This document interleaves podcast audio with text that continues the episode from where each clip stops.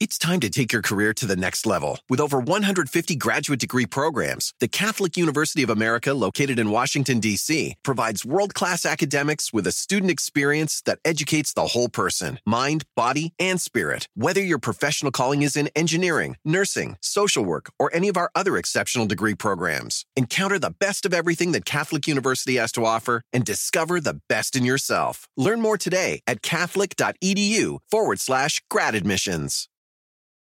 It's your time. Join global thought leader, executive producer, and New York Times bestselling author TD Jakes and today's leading culture shifters for an experience unlike any other. At the 2024 International Leadership Summit, spiritual and business leaders can gain the practical tools they need to maximize their timing for success. With world class discussions, breakout sessions, and networking opportunities, this is where your dreams turn into reality. Timing is everything, and your time is now. March 21st through 23rd in Dallas, Texas. Register today at thisisils.org. agradeciendo muchísimo la presencia del biólogo Ricardo Rangel, que se haya tomado un poco de, su tiempo, sobre todo el día de hoy, que es un día feriado aquí en México y que nos haya dado un espacio. El biólogo Ricardo Rangel Martínez es egresado de la Escuela Nacional de Ciencias Biológicas del Instituto Politécnico Nacional, en donde se especializó en el área de biología experimental. Eh, también en 1997 inicia su trabajo de tesis en el Instituto Nacional de Referencia Epidemiológica de la Secretaría de Salud en el Departamento de Inmunogenética. Un año más tarde recibe la jefatura del laboratorio de histocompatibilidad, en donde participa activamente en la constitución del primer registro de donadores no relacionados de médula ósea. Su currículum es verdaderamente gigante. Ha participado en la difusión científica de medicina regenerativa, creando en el año 2010 el primer diplomado en México de biología de células madre y aplicaciones en medicina, siendo la escuela sede la Universidad del Valle de México, campus Zapopan. En 2013 organiza el primer Congreso Internacional de Terapias Avanzadas en Medicina Regenerativa, el cual se ha realizado ya en 10 ocasiones de manera ininterrumpida, en donde se ha capacitado a más de 900 profesionistas de la salud y ha participado han participado más de 60 profesores nacionales e internacionales. Además, es autor de dos patentes en el área de la medicina regenerativa, destacando el desarrollo de la ingeniería eh, tisular para el tratamiento de heridas crónicas. Y actualmente es socio fundador y director de investigación y desarrollo de la empresa Biotecnología eh, Exosomal, quien eh, cuenta con un portafolio de productos y servicios innovadores en medicina regenerativa, basada en exosomas, vicepresidente y fundador de la Sociedad Internacional de Medicina basada en exosomas AC. Y bueno, si seguimos con su currículum, pues nos vamos a seguir hasta el martes. Pero eh, le agradezco además que ya está aquí con nosotros y, y que se haya tomado este tiempo para poder explicarnos todos los resultados y lo que estuvo, de hecho, él mismo personalmente diciéndole a los diputados. Mi estimado biólogo, muchísimas gracias por estar con nosotros. ¿Cómo está? Carlos, ¿cómo estás? Muy buenas tardes a todos. Muy bien, muchas gracias por la invitación. Estamos aquí muy optimistas de poder participar y poder este, ahondar un poquito más acerca de todo esto. Maravilloso. Bueno, antes, antes de empezar, eh, yo quisiera preguntarle, esto que se presentó el pasado martes en la Cámara de Diputados son llamas momificadas? Bueno, ciertamente no tenemos el conocimiento eh, relacionado pues a que pudieran ser eh, restos óseos que pudieran estar relacionados a un, a un eh, pues a una, una, especie pues que se puede estar relacionada pues a las llamas. Evidentemente existe un estudio del doctor eh, José de la Cruz, el cual participó pues en este, en este estudio. Y evidentemente, pues bueno, ahí, eh, ahí hacen eh, referencias muy, muy importantes y muy interesantes, pues, relacionadas pues a, a, algunas mediciones que se llevan a cabo, pues, sobre todo en el cráneo. Ellos se se sustentaron justamente solamente en, el análisis del cráneo, pero también hacen otros estudios referente al cuerpo, a las vértebras, este, algunas otras eh, estructuras, pues, en donde, pues bueno, eh, dentro del mismo artículo también refieren que hace falta mucho más investigación porque no se lograron identificar eh, ningún tipo de elemento que pudiera sugerir que estos cuerpos pudieran haber sido manipulados o haber sido armados, sobre todo cuando se está comprobando pues que estas, eh, estas estructuras tienen al menos mil años de antigüedad, pues que no, que no fueron un, una manipulación contemporánea, pues que no se hizo eh, este tipo de, de, modificación, si es que la hubo, eh, recientemente, pues. Pero a pesar de ello, pues bueno, ellos también concluyen, pues, de que se debe de llevar a cabo más investigaciones, porque no, no, ah, tienen todas las herramientas como para poder eh, negar, pues, la posibilidad de que estos elementos pudieran no ser extraños. Eh, aquí lo interesante, pues, es la posibilidad de poder llevar a cabo un estudio comparativo relacionado, pues, a las diferentes estructuras de un mismo individuo. Eh, si tuviésemos enfrente un ser armado, eh, cuando se hacen los estudios de cada una de las piezas que lo constituyen, sobre todo si se tomaron piezas biológicas para poder llevar a cabo este proceso, eh, pues cada una de las piezas eh, debería de darnos los datos relacionados al origen de las piezas biológicas de las cuales fueron tomadas, pues. Entonces, esa es una situación muy interesante que se debe de, tener en cuenta, pues, para poder llevar a cabo los estudios más apropiados y a fondo.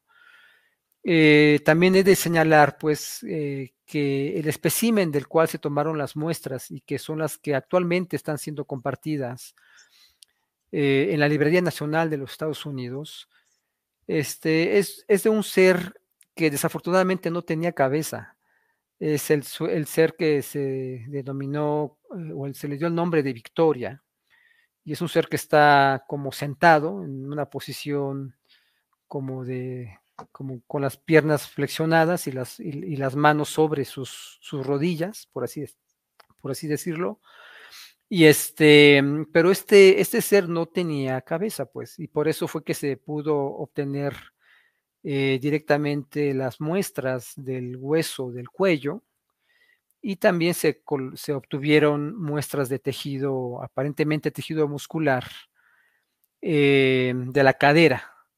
Y estas fueron las muestras que se tomaron, eh, según tengo entendido, en el 2017 y que fueron procesadas para su este, extracción de ADN y posteriormente subidas recientemente para su análisis eh, justamente en esta herramienta de los archivos de lectura de secuencia, que es a los que yo hacía referencia, y que vamos eh, a tener la oportunidad en este momento, pues revisarlos en vivo.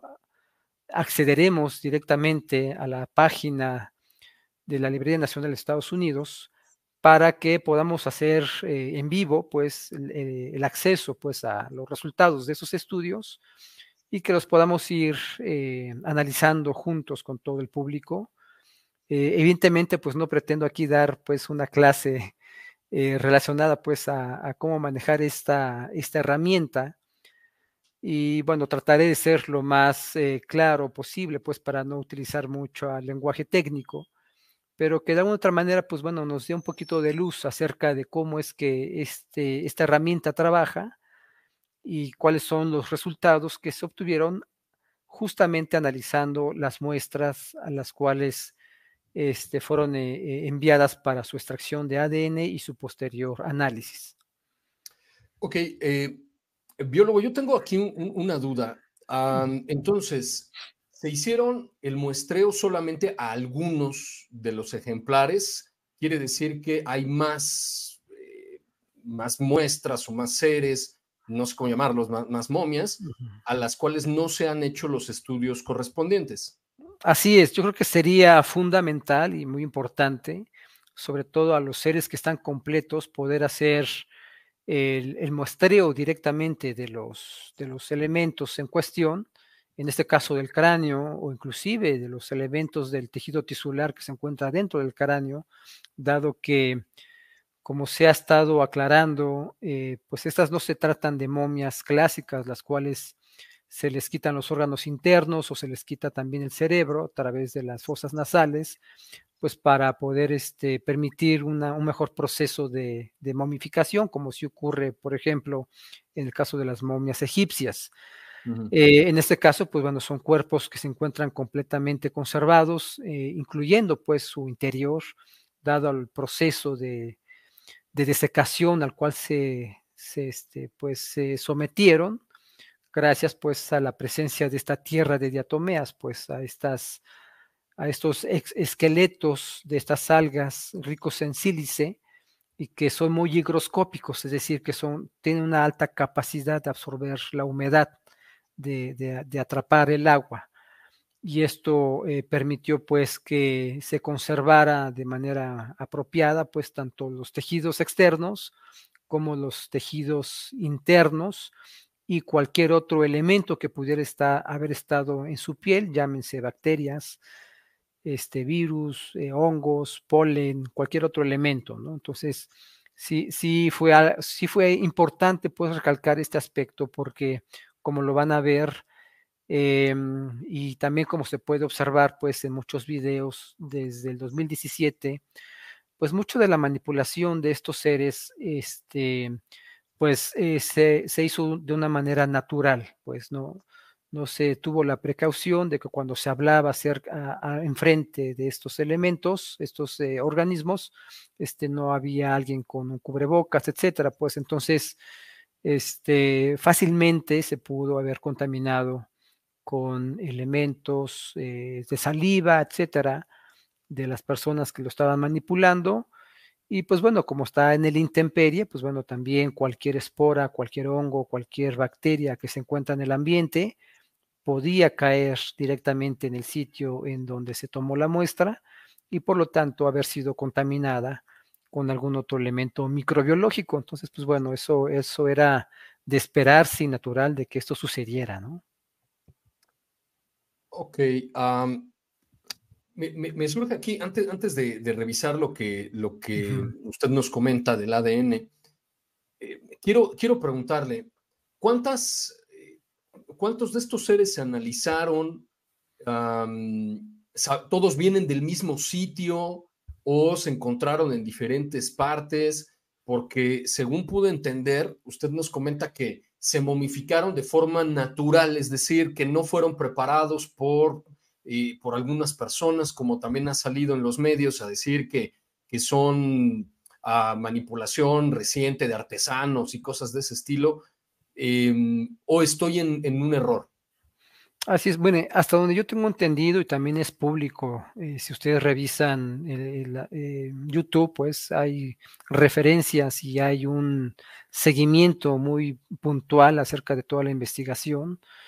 Sobre todo yo les recomiendo mucho a la gente que esté interesada en esta, en esta investigación que se lleva a cabo desde 2016-2017 eh, que revisen tanto las, eh, los capítulos que se estuvieron eh, transmitiendo tanto en el canal del señor Jaime Maussan como el de Joyce Mantilla, porque ahí se puede ver paso a paso cada una de las secuencias que se llevó a cabo en cada uno de los procesos de la investigación de estos organismos que fueron rescatados. Y hasta donde yo tengo entendido este producto de esta investigación es que sí existen o fueron rescatados al menos eh, más de 20 individuos, eh, junto pues con eh, una de las momias también a las cuales pues tampoco se ha podido platicar mucho, que es la momia María, la que se denomina momia María, que para mi gusto pues creo que es la joya de la corona en cuanto a la información que está dando en las lecturas de secuencia.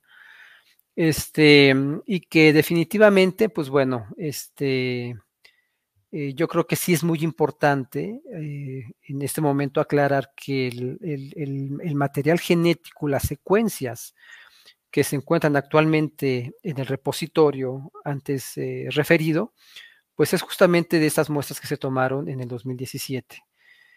Y definitivamente sí urge, pues, que de los demás elementos, de las demás muestras, este, al menos yo no tengo conocimiento, pues, si de otras muestras, eh, de otros individuos, eh, se, hayan eh, hecho algunos otros estudios y si también ya han sido compartidos los resultados, las lecturas de secuencia, este, en este repositorio de, de, los Estados Unidos para que podamos también acceder y poder llevar a cabo el análisis respectivo como el que vamos a hacer en estos momentos.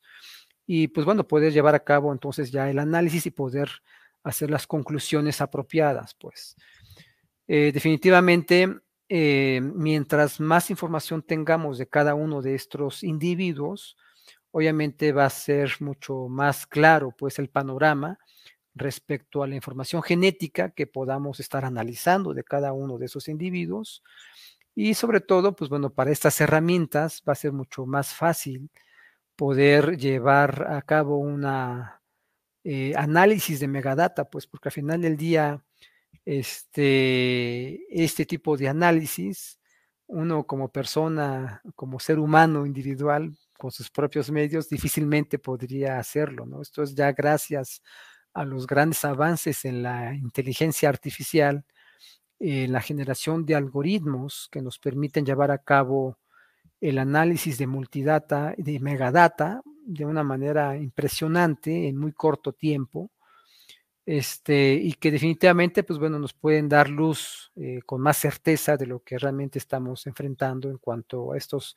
organismos anómalos, pues como los pude yo eh, calificar en mi participación en el Congreso de, eh, la participación que tuvimos en el Congreso, porque bueno, definitivamente yo creo que sí tenemos que tener la curiosidad. Yo creo que la ciencia y el avance de la ciencia misma está basada justamente en la curiosidad de poder responder a los diversos problemas que se va enfrentando la humanidad y desde el punto de vista científico poderlos abordar y poder tener entonces la posibilidad de poder llegar a un porcentaje más alto de poder conocer la verdad. Y yo creo que es lo más importante en este caso, poder conocer la verdad, eh, a base a la aplicación del método científico y no simplemente a la observación eh, que pues, se puede hacer a través eh, desde un escritorio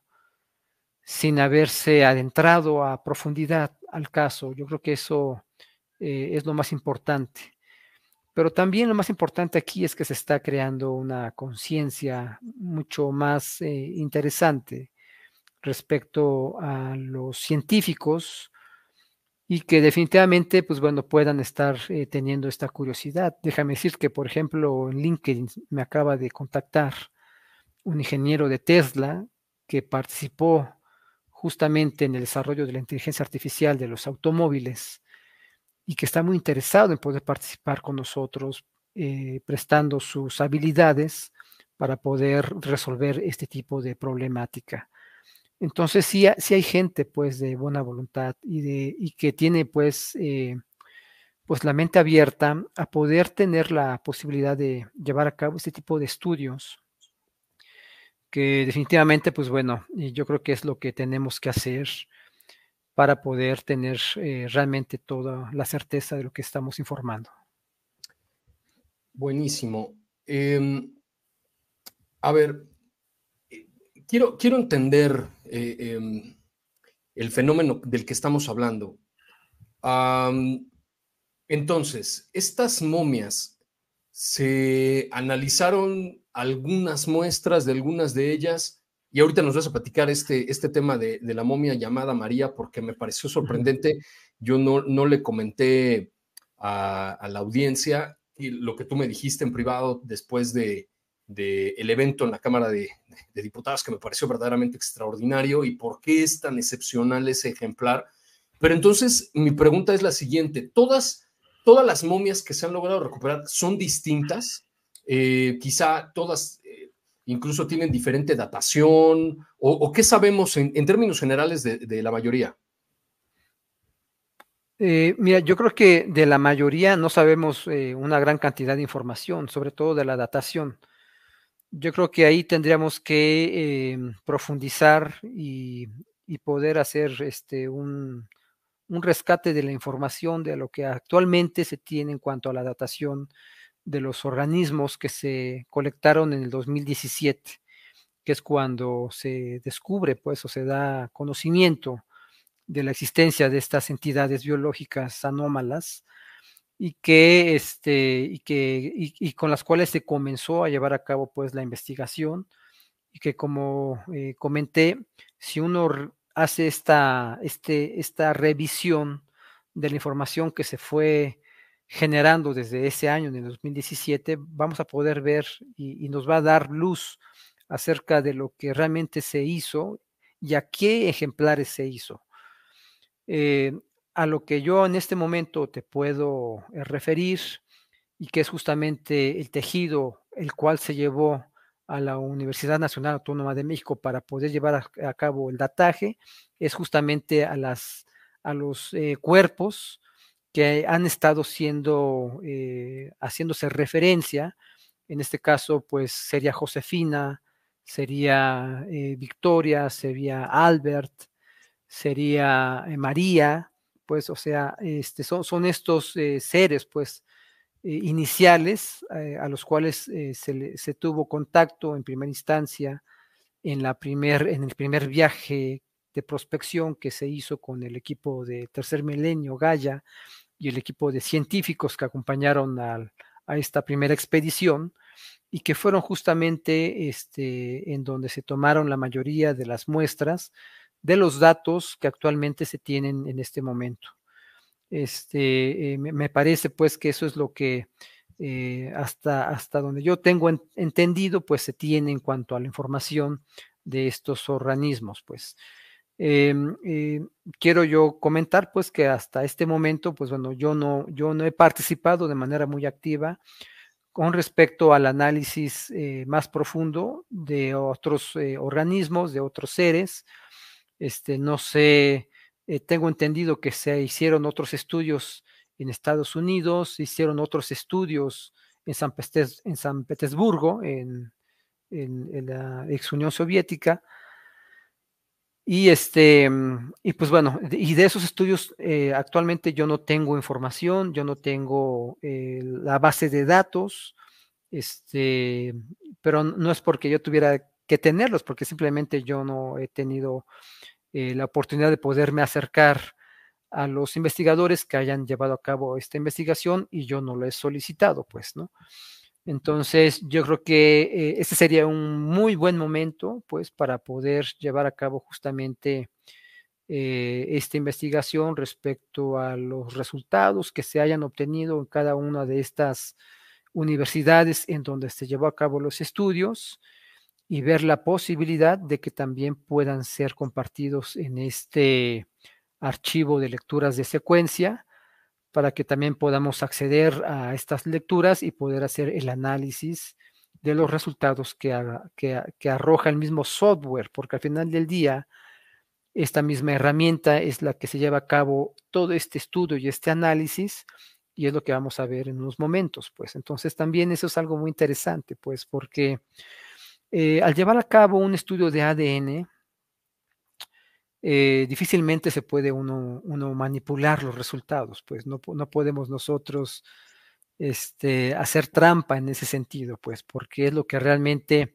lleva a cabo el secuenciador automático en cuanto a la generación de la amplificación de la secuenciación y al final del día arroja la lectura, pues, eh, por cada una de las bases que se fueron adicionando en este proceso de amplificación del ADN problema, el ADN de la muestra, el ADN original que se logra aislar del tejido muestra, y, este, y, luego la interpretación, pues bueno, no es una interpretación directa que haga uno como ser humano, sino que lo hace la inteligencia artificial este, lo hacen los algoritmos por los cuales se ha construido pues este, estas herramientas científicas justamente para poder ayudar a los científicos a poder hacer análisis de megadata que definitivamente si lo hace uno a mano pues tardaría mucho tiempo, muchos años en poder procesar toda esta información.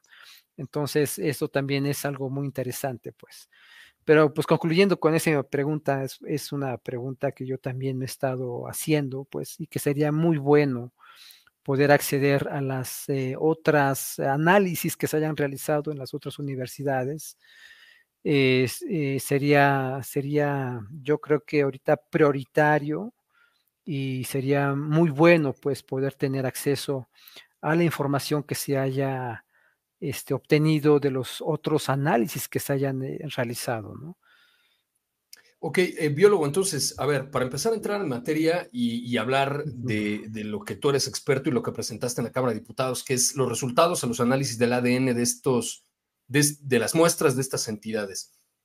para todos aquellos que no tenemos el, más mínimo conocimiento, ¿qué, es, qué experimento se hizo? ¿Cómo, y, y cómo se realiza una secuenciación de ADN? Ya nos comentaste, es no es posible que se manipulen los resultados, que es una, un sistema de inteligencia artificial el que hace el proceso, por lo tanto, no es que alguien se haya metido ahí, haya manipulado eh, los resultados, pero propiamente, ¿cómo es un, estudio de ADN? ¿Qué es eso? ¿Cómo se realiza? Bueno, em, esto es algo también muy importante, interesante, porque eh, actualmente, pues se hacen todos los días estudios de ADN de las personas que actualmente vivimos, sobre todo en estudios genéticos para detectar enfermedades. Y obviamente no es lo mismo tratar con una muestra biológica eh, reciente a una muestra biológica antigua, pues, porque al final del día eh, la, muestra antigua ha estado sometida pues a un estrés relativo pues a los diferentes procesos de este, atmosféricos, a, procesos eh, del mismo ambiente, pues de radiación ultravioleta, este, de otro tipo de elementos climáticos, pues humedad, eh, etcétera, pues que al final del día eh, pueden transgredir la estructura original de la cadena de ADN. Recordemos pues que toda la información genética eh, de cada individuo se encuentra en una molécula maestra. Esta molécula maestra se denomina el ácido desoxirribonucleico, pues una molécula que en la década de los 50 eh, Watson y Crick eh, descubrieran y por el cual se les diera el premio Nobel. Y que definitivamente, pues bueno, fue, fue una historia muy hermosa la manera en la cual se pudo deducir la estructura de esta molécula y mucho más hermosa fue también la, manera en que pudo el doctor Karim eh, poder eh, generar un procedimiento que nos permitiera poder amplificar eh, regiones específicas de ADN para poder obtener copias múltiples de una cadena de ADN que en un inicio se encontraba pues en una concentración muy pequeña y al tener concentraciones múltiples de estas moléculas, nos permite llevar a cabo ahora sí procesos como el de la secuenciación. Esto al doctor Karim Yulis, que en paz del cáncer eh, falleció recientemente, también le valió el premio Nobel ah, de, química, pues por el descubrimiento de la reacción en cadena de la, de la polimerasa, esta reacción que en el año de 1988 fuera descrita y que en el año 2000 nos permitiera llevar a cabo la secuenciación eh, genómica completa del ADN del ser humano.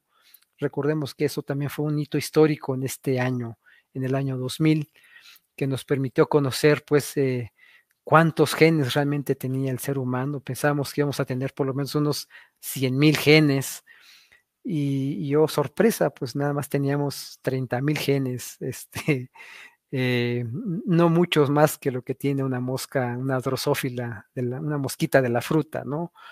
Es algo muy interesante, pues, eh, de los cuales, pues bueno, los evolucionistas y todas las personas que se dedican, pues, al ámbito de la evolución, eh, pues quedaron muy sorprendidos, ¿no? en, en, este, en esos resultados. O sea, realmente, ¿qué es lo que nos permite ser diferentes, un ser humano de una mosca? Realmente no son, no son muchos genes, pues es algo muy interesante. Pero al final del día, este, estas metodologías y, posteriormente también un químico, Sanger, descubre pues la manera de poder llevar a cabo la secuenciación de estas moléculas. Este, para posteriormente, pues bueno, en el año, a partir del año 2010, eh, existir un boom, una, explosión impresionante en cuanto a, técnicas novedosas para poder llevar a cabo este proceso hasta que se desarrollan las famosas eh, tecnologías de secuenciación de próxima generación, que justamente son estas secuenciaciones masivas. Esta secuenciación masiva nos permite llevar a cabo el análisis de millones de trozos de ADN de la muestra problema para poder obtener justamente millones de copias y poderse llevar a cabo la lectura de estas millones de copias al mismo tiempo este, a través de estos secuenciadores y poder obtener inclusive el genoma completo de un ser vivo en menos de dos días, ¿sí? Este, cuando secuenciamos el genoma humano nos llevó casi una década poder llevar a cabo la obtención de todo el genoma. Casi tres 3 millones de dólares se gastaron para poder obtener esto. Este, no, 30 mil millones, no, recuerdo, pues, pero ahora actualmente un genoma completo de un ser humano se puede hacer con 5 mil dólares y se puede obtener el resultado en dos días. Así es la secuenciación masiva de próxima generación, así es tan rápida ahora actualmente, pues. Entonces, pues bueno, este, la diferencia en cuanto a las capacidades de poder este, analizar genomas hoy en día es eh, completamente sorprendente, es eh, verdaderamente emocionante pues ver cómo es que estas tecnologías han avanzado en los últimos años. Y es justamente esta tecnología, la de próxima generación, la secuenciación masiva, es la que se utiliza sobre todo para poder eh, secuenciar DNA antiguo, DNA que ya se encuentra parcialmente degradado, pues producto de, este, este, de esta situación de eh, el estrés que se ha sometido la muestra, sobre todo por eh, los últimos mil años, en el caso de estas muestras que se así se dataron, pues con esta antigüedad.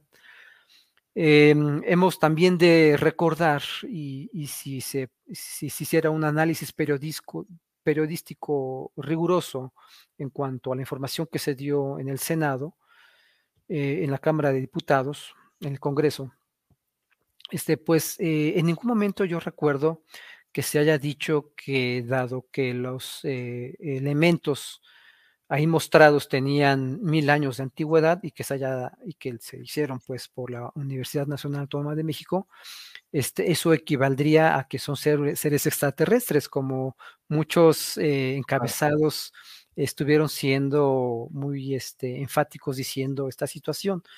Eh, pues bueno, entonces yo creo que sí tendrían que revisar muy bien eh, pues las estructuras o, las, los acuerdos o, los procesos éticos que, que se incluyen dentro de sus normativas para poder generar los encabezados de sus noticias. Pues yo creo que sí tienen que ser o apegarse pues a este, a este aspecto de una manera un poco más seria.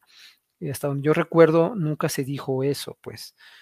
Em, pero sí es importante pues que, este, que todo este concepto pues de la datación quede muy en claro, ¿no? Para que no se, no se, este, yo creo que lo que faltó a lo mejor aclarar es de que eh, el, análisis se hizo obviamente en, eh, en, la UNAM, pues, pero que no se estaba hablando a nombre de la Universidad Autónoma de México, que se estaba hablando obviamente a nombre de los que estaban ahí presentes y que evidentemente pues habían utilizado eh, instituciones de renombre para que se pudieran llevar a cabo los estudios y análisis de eh, las muestras problema de las cuales se presentaron en, la Cámara de Diputados. ¿no? Yo creo que eso tal vez se debió haber este, aclarado.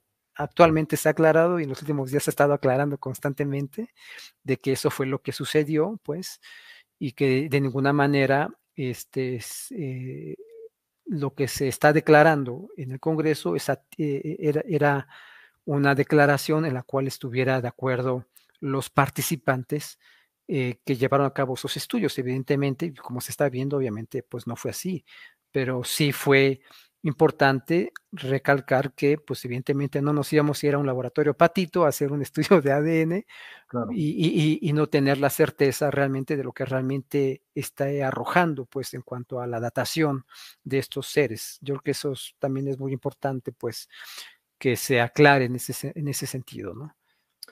Muy bien. Eh, bueno, pues a ver, veamos, em, biólogo. Em, Entonces, está claro que los resultados que nos vas de los que nos vas a hablar ahorita, de lo que presentaste en la Cámara de Diputados, los hizo una inteligencia artificial de laboratorios de prestigio, que es, no es posible que hayan sido manipulados, que un ser humano los haya hecho. Eso, eso está, está, está claro.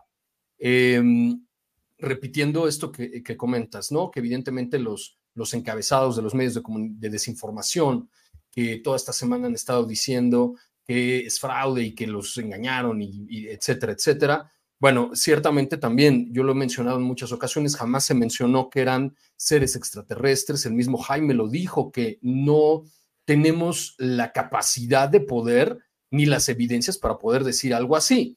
Entonces, también se dijo que los resultados de los análisis son públicos, que eso es lo que queremos que nos enseñes. Se, pasó, una lámina ese día, que de hecho la voy a, la voy a pasar, la voy a presentar aquí, em, que es un pantallazo que yo tomé justamente de la, de la audiencia de ese día. Entonces, en una de las presentaciones se dice que pudiéramos entrar a estos enlaces y ahí podíamos ver, de hecho, así lo dice, ¿no? Cuerpos no humanos de Nazca, en estos links puedes encontrar todo sobre el ADN de los cuerpos disecados encontrados en Perú. Ahí la estamos compartiendo. Todos nuestros amigos que nos estén acompañando en Facebook, en, YouTube y en X eh, la pueden ver. Lo que me recuerda, por cierto, eh, por favor, eh, denos su manita para arriba, dale like, compártelo en tus grupos de WhatsApp, en tu perfil en, Facebook, en YouTube, ah, en Telegram porque, eh, y déjanos tu comentario, porque eso nos ayuda muchísimo a nosotros a que las plataformas digitales compartan este contenido con otros usuarios y bueno, pues que sepan que eh, pues lo que estamos nosotros presentando aquí es eh, de interés para todo mundo. Entonces, aquí estamos viendo esta, esta lámina que se presentó en la Cámara de Diputados el pasado martes con esos tres enlaces de, de Internet ¿Qué es lo que estamos viendo? ¿A o mejor dicho, qué es lo que vamos a ver eh, con respecto, si nosotros entramos a ese enlace biólogo, qué es lo que vamos a observar? Y ese enlace a dónde nos lleva.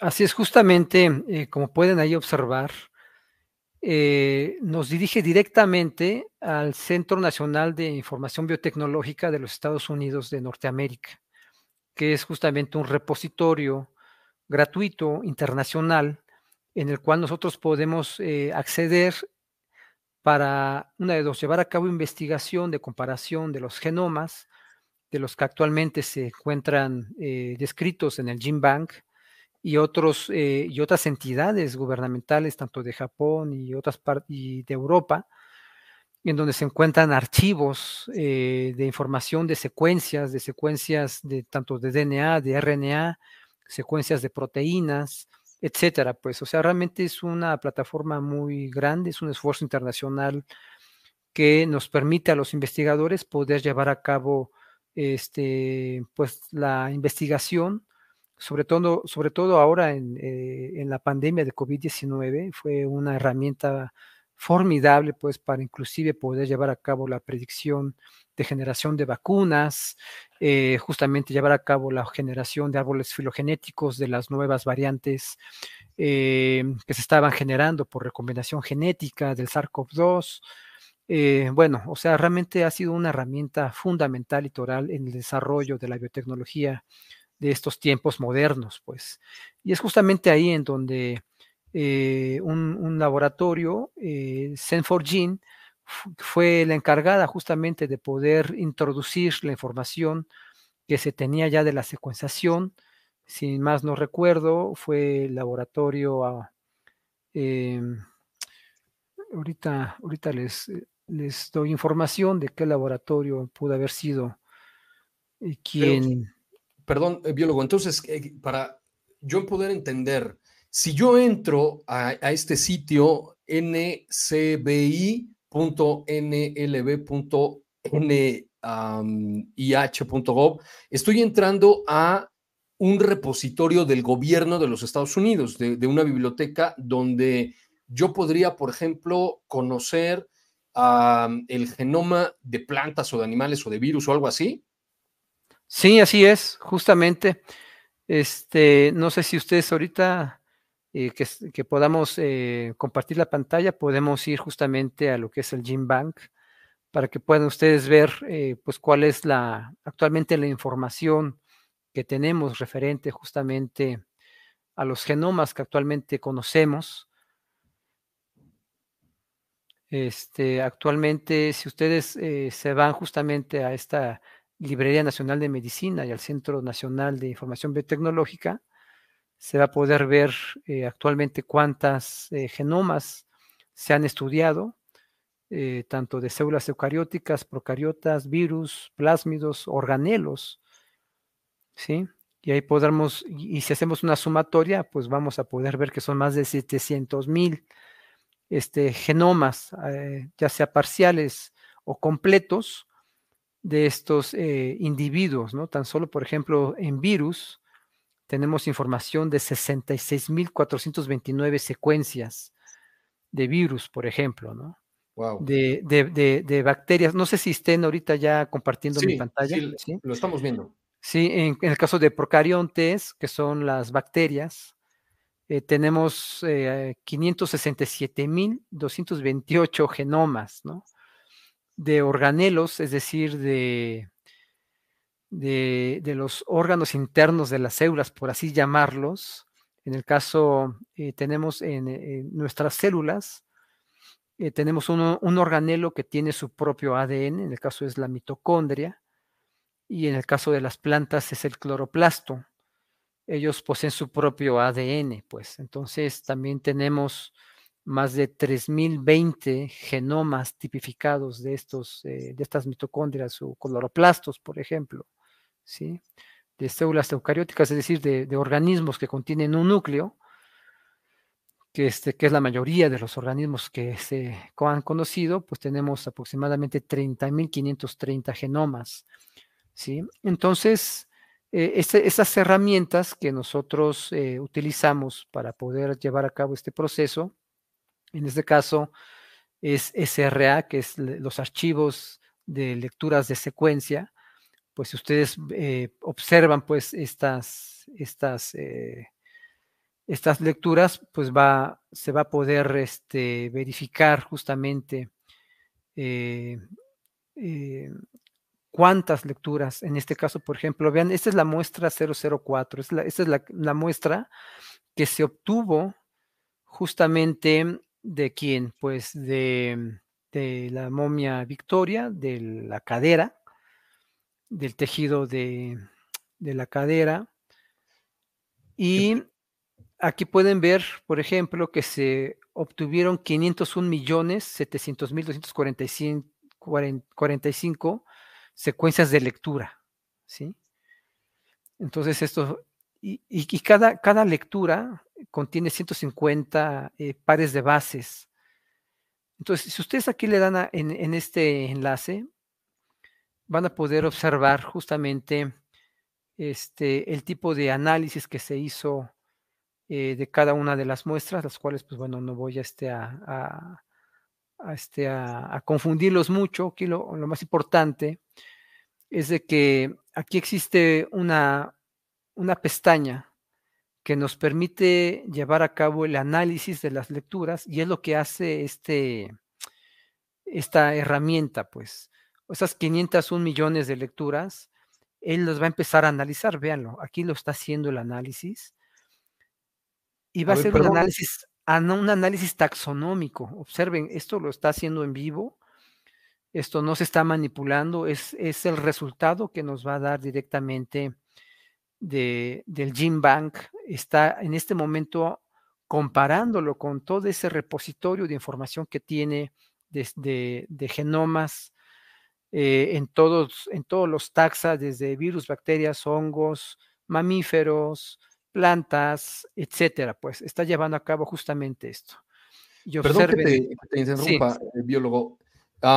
lo que acabamos de hacer entonces es lo que, lo que hizo el equipo de Tercer Milenio y Gaia es subir los resultados de las secuencias a esta base de datos y ahorita lo que tú hiciste fue darle la instrucción de que comparara ese ADN, eso con todos los millones y millones de, de, registros que hay ahí de animales, de plantas, de bacterias, de virus y de quién sabe qué tanta cosa. ¿E-, ¿Entiendo bien? Así es. Sí, este, se hizo el análisis, como pudimos ver aquí en, en GenBank. Eh, si ustedes hacen la sumatoria de todo esto, son más de 700 mil em, resultados que se tienen de diferentes organismos. Ok. Eh, aquí, aquí uno puede meterse. Aquí son eh, 11.345 páginas y cada página, observen, tiene 50 ah, organismos. Entonces, si por aquí hay algún curioso con una calculadora, multiplique 11.345 por 50 para ver cuántos organismos este, nos da eh, que tiene actualmente esta base de datos del GenBank, ¿no?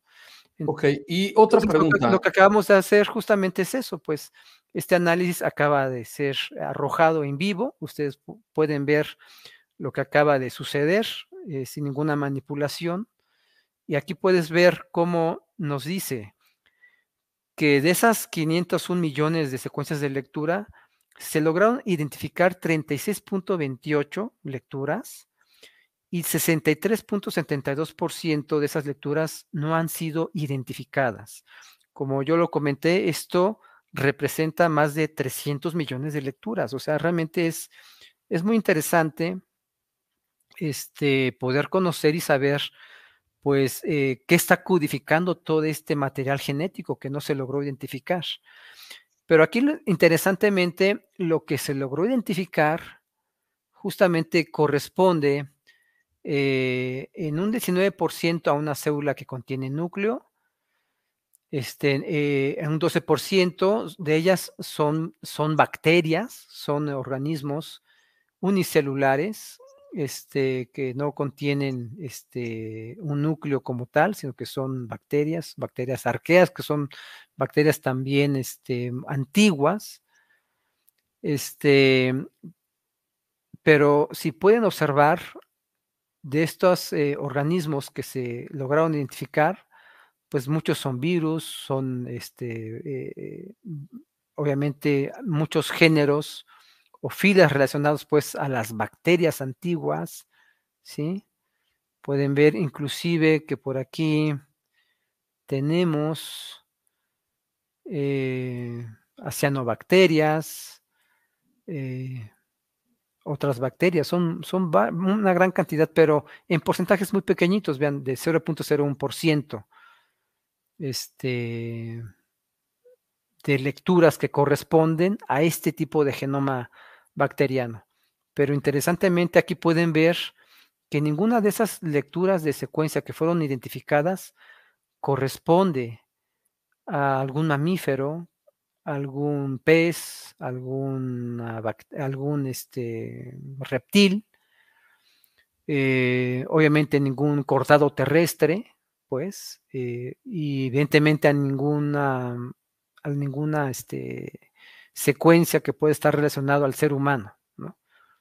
Claro. Entonces, esto, esto es eh, de los resultados más interesantes, pues, dentro de los análisis que se realizaron a los tejidos, ¿no? Hay otra de la muestra que es el cuello, que, me parece que fue el que estuvo más manipulado, pues es una muestra que sí contiene mucho DNA de, eh, eh, de contaminante, pues, ¿no? Observen, se identifica, este, esta es la muestra 002, que es la del cuello, del hueso del cuello, ¿sí? Y aquí podemos observar que eh, hay DNA contaminante, tanto de organismos este, celulares procarióticos y eucarióticos, pero también hay DNA contaminante de Homo sapiens, ¿no? Aquí pueden ver que eh, la mayoría de este DNA contaminante este, es también inclusive de plantas. Aquí, aquí puedan ver de ese 70% contaminante, el 47% es de plantas, observen, vea, de fasciolos vulgares, ¿no? Y, em, y el resto, eh, aproximadamente un 10% de este genoma contaminante es Homo sapiens. Aquí pueden ver pues eh, la información que, pudo arrojar este análisis taxonómico. 27.9 eh, fue no identificado. Entonces, aquí quiere decir que la mayoría del genoma que se logró aislar y amplificar provenía del genoma de, este, del DNA contaminante, tanto de las personas que lo manipularon como de virus, bacterias y un montón de otros organismos extraños. Inclusive, vean aquí, interesante, ¿eh? Este, eh, se logran identificar eh, algunos elementos de muestras de géneros no clasificados. Vean aquí también algún virus bacterial también no clasificado. Esto también sería muy interesante ver, pues, porque pudiera ser algún virus antiguo, ¿no? Que, este, que también le daría validez a la antigüedad de, este, de los organismos que están siendo aquí eh, cuestionados, ¿no? Entonces, este, aquí hay información muy valiosa, creo que para cualquier eh, genetista eh, relacionado pues a la evolución, este, pues podría llevar a cabo aquí también una, un análisis de las lecturas, ¿no? que se tienen, ¿no? Entonces, vean, por ejemplo, eh, regresando a la muestra más interesante. Perdón, biólogo, ¿me, escucha? Sí, sí eh, tengo, una duda. Este, este, proceso que usted acaba de realizar, em, ¿lo puede hacer cualquier persona? Bueno, aquí Tengo, un comentario de, de, Rodolfo Bustillos que dice que entró a la base de datos del NCBI y que le arrojó que las secuencias son privadas que no se pueden descargar. Ah, caray, eh, no, hasta donde yo sé, eh, yo lo estoy haciendo en vivo directamente. Vean, aquí, este, aquí podemos ver justamente esta, este, este enlace, que es justamente el que está aquí, justamente, si quieres, te lo puedo yo ahorita pasar por... Claro para publicarlo aquí en, las plataformas y que, y que la gente pueda ver eh, que efectivamente todo mundo tiene la posibilidad de, eh, revisar este tipo de, estudios y, ver y que arroja los resultados que usted nos acaba de compartir.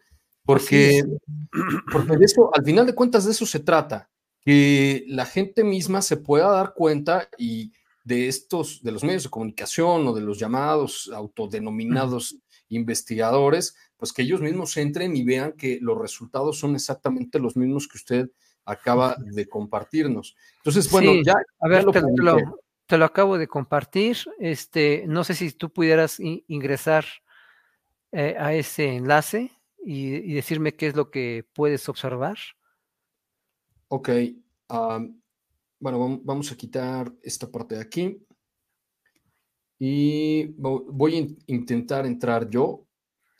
Em, que evidentemente, bueno, eh, por, eso, por eso era importante que, usted nos acompañara, porque obviamente los que no tenemos la más remota idea ¿no? de este tipo de disciplinas y de ciencias, pues sí podemos ver los, los, eh, los resultados, pero al final de cuentas, pues no estamos entendiendo nada a ver, voy a compartirles ahora yo em, lo que me acaba de enviar y que yo les publiqué ahí, ¿eh? les lo publicamos tanto en Facebook como en YouTube para que ustedes puedan ingresar a este mismo enlace que eh, el biólogo Ricardo Rangel me acaba de enviar y ahí estoy.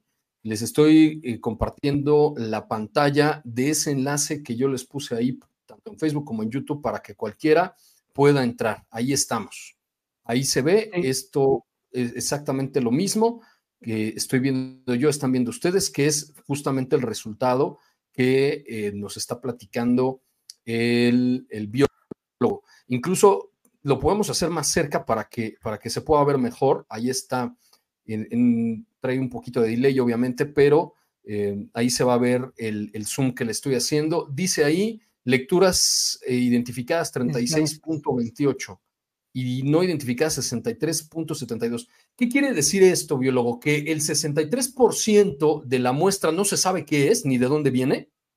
Eh, lo que nos está dando esta, esta base de datos es justamente el porcentaje de secuencias que no tuvieron un match, que no tuvieron una concordancia con los genomas que actualmente conocemos de los seres vivos, o al menos de los genomas que se han eh, logrado obtener de los seres vivos que hemos identificado, pues, ¿no? Em, como lo comenté hace ratito, pues son más de 700 mil este, genomas, pues parciales o completos, pero son 700 mil genomas, o sea, no es poca cosa. Claro. Si bien eh, algunos, eh, eh, algunas personas comentaban que, pues, ¿cómo es posible que se haga un análisis sin si no conocemos los 7 millones de genomas de los seres vivos o de las especies que se estima que actualmente existan en la Tierra, este, pues bueno, no, eh, no es necesario conocerlos a los 7 millones, pues porque muchos de ellos, las, sobre todo las especies, varían muy poquito ya unas con otras, pues. Este, con que yo tenga el genoma de una mosca, puede haber 5 eh, millones de especies de moscas, ¿no? pero con que yo tenga al menos el genoma de una mosca, de una de las especies de esas 5 millones, es suficiente para poder llevar a cabo un análisis de comparativo, pues porque muchos, mucho del genoma de esas moscas, aproximadamente el 98 o 99% de esos genes van a ser común entre todas ellas. Claro. Y ese, y ese punto 1, 1% va a ser lo que me va a dar la diferencia en cada una de las especies, ¿no? Entonces, eh, eh, con estos 700 mil, es, una muestra muy representativa como para poder llevar a cabo un análisis de comparación de las secuencias de lecturas. ¿Sí me escuchan?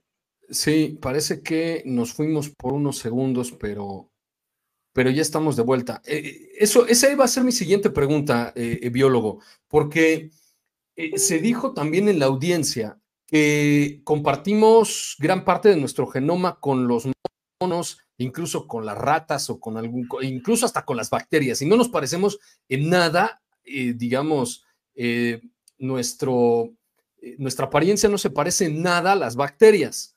Entonces, ¿qué porcentaje compartimos del genoma con ellas? Y entonces, ¿por qué entender que el 63% de esto, que no se parezca a las 700 mil especies ya conocidas, eh, parcial o totalmente su genoma. ¿Por qué es tan importante? ¿Cuánto nos parecemos nosotros a una bacteria o a una rata? No sé.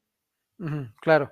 Sí, bueno, este, conforme uno nos, nos vamos alejando de la rama evolutiva o del tronco, pues, de la rama evolutiva, se, fue, se, se van diferenciando, pues, los organismos, ¿no? Evidentemente, nosotros y las bacterias, pues, prácticamente tenemos muy poca este, en común en cuanto al material genético pero cuando ya empezamos a trabajar desde lo que serían los eh, organismos eh, como las ranas, ¿sí? como estos elementos que son eh, los anfibios, por ejemplo, ¿no? los ánuros, los urodelos, los esílidos, pues, nosotros ya compartimos cosas con ellos, por ejemplo, ¿no? O sea, ya hay alguna cosa en común con estos organismos, pues porque eh, forma parte pues del origen evolutivo de los cordados terrestres, pues. Entonces hay, hay ya desde moléculas relativas pues al metabolismo, moléculas tempranas del desarrollo embrionario, moléculas eh, relativas pues eh, algunos procesos metabólicos que son comunes en todos nosotros, pues bueno, esas moléculas están muy conservadas, ¿no? También hay reguladores genéticos, los microRNAs, por ejemplo, que son eh, pequeñas secciones de RNA no codificante que permiten la, este, el control post-transcripcional, es decir, después que se lleva a cabo la transcripción del RNA al DNA, ¿sí? Del DNA, perdón, a RNA y, de RNA a la proteína, ¿sí? Este, hay reguladores como estos microRNAs que encienden y apagan estos genes de manera post-transcripcional y que tienen que ver mucho pues en el desarrollo embrionario, en muchos otros procesos, prácticamente en todos los aspectos de la vida. Y estas moléculas están muy conservadas, desde, desde las moscas hasta los anélidos, los, este, los gusanos, este, las lombrices, ¿no? Por así decirlo, este, hasta nosotros, ¿no? Entonces, eh, hay muchas moléculas que están muy conservadas a lo largo del, del, genoma, de, de, la historia evolutiva, y habrá ya genomas, habrá regiones o secuencias génicas que están distribuidas en algunos cromosomas de cada organismo que sean ya más específicos de cada género y de cada especie, ¿no?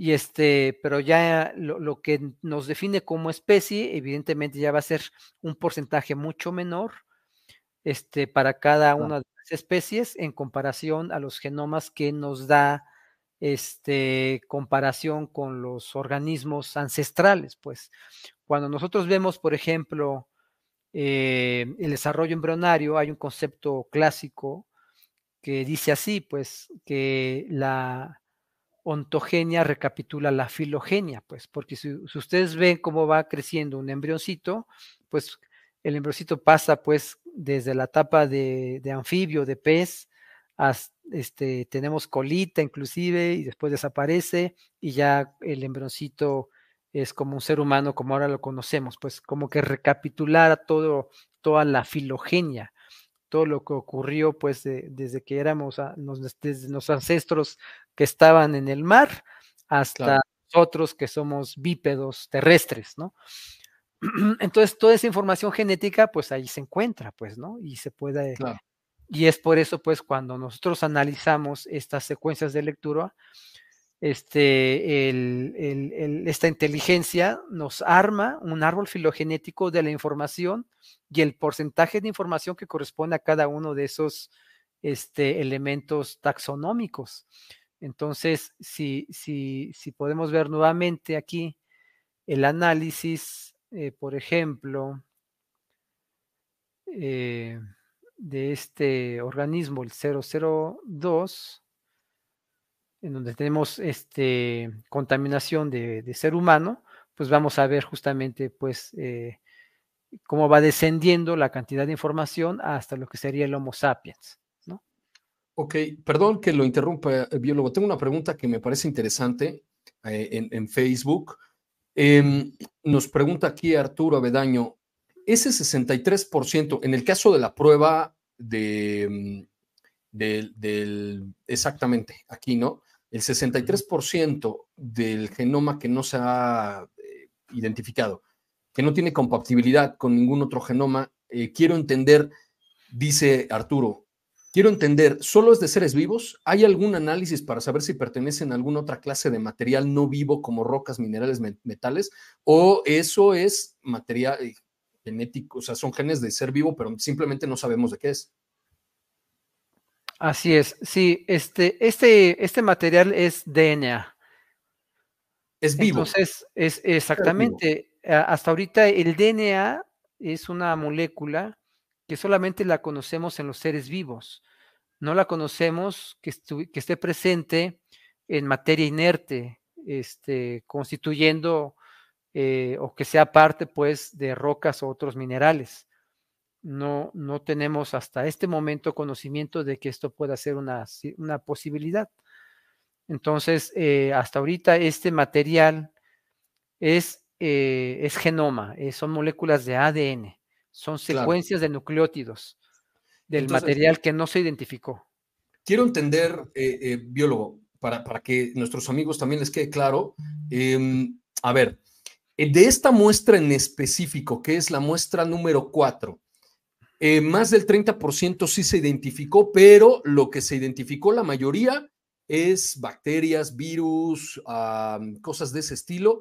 Y el más del 60% que no se logró identificar son seres vivos, pero que no tienen relación con los 700 mil eh, registrados en esta base de datos de la biblioteca de, médica que estamos revisando del gobierno de los Estados Unidos, pero son seres vivos, simplemente seres vivos que no sabemos qué son ni de dónde vienen y además quiero entender seres vivos que no tienen una relación directa con los animales, por ejemplo, con el elefante, con el jaguar, con, las pulgas, con las plantas que conocemos, con las bacterias o virus que conocemos, porque si tuvieran una relación directa con ellos, entonces me debo yo de suponer que aquí estaríamos hablando de que em, tuviéramos algún tipo de ancestro en común o, o, algunas funciones en comunes o algo así, ¿no? Entonces es simplemente más del 60% ADN material biológico que no sabemos qué es. ¿Estoy, estoy en lo correcto? Sí, sí, sí, es, es, muy claro, pues, eh, los resultados que nos arroja esta, esta herramienta, pues, no logra identificar más de 3 millones, este, de más de 30, sí, más de 30 millones de lecturas, pues, yo creo que eso es algo que llama mucho la atención, pues, este, perdón, 300 millones de lecturas, porque recordemos millones de lecturas de ah. algún ser biológico, algún ser vivo que no sabemos qué es. Así es, miren, este, aquí acabo de cambiar. Aquí hay una pestañita que dice lecturas, ¿sí? Aquí nos va a decir cuántas lecturas se obtuvieron, 501 millones, 700 mil, 245 lecturas. Esta es la página 1 de 50 millones, 170 mil 25 páginas, ¿sí?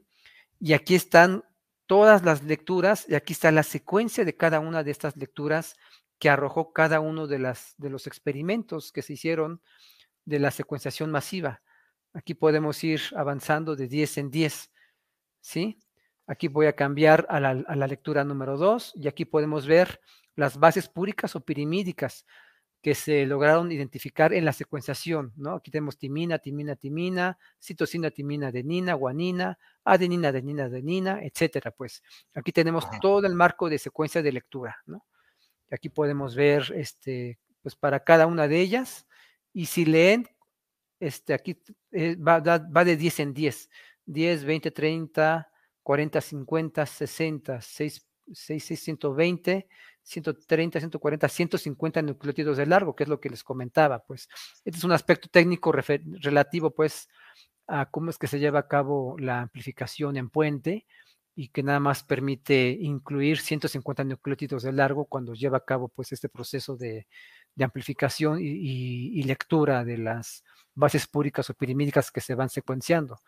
Pero aquí está, aquí está la información este, y, se puede este, analizar eh, una por una y les explico cómo podemos hacer esta, esta, este análisis de uno por uno. Podemos nosotros copiar eh, directamente toda la secuencia de los nucleótidos, eh, copiarlos e irnos, por ejemplo, a, a lo que sería la herramienta BLAST, ¿sí? Que nos permite justamente hacer las, las comparaciones, las comparaciones de las secuencias que nosotros queramos introducir aquí. Por ejemplo, aquí eh, me voy a ir para atrás. Aquí podemos eh, hacer comparaciones de humanos, de ratones, de rata, de microbios, o poner aquí el organismo con el cual quiere uno que se, que se compare, ¿no? Por ejemplo, aquí me voy directamente a humano, por ejemplo, ¿no? Y aquí este, introducimos la secuencia que acabamos de copiar. ¿Sí? Aquí está ya copiada la secuencia y este, aquí va a ser una comparación con el genoma directo del ser humano y eh, hacemos aquí que la muestre en una ventana diferente y activamos el proceso de búsqueda, por ejemplo, ¿no? Entonces ahorita está eh, trabajando en la búsqueda de esas secuencias en el genoma humano y aquí te arroja, dice, no se encontraron eh, similitudes significativas eh, en esta secuencia, ¿no? Aquí vean, pues aquí este es el tipo de resultados a los cuales yo creo que como científicos nos debemos de, este, de, pues no sorprender, simplemente dar una, una, este, una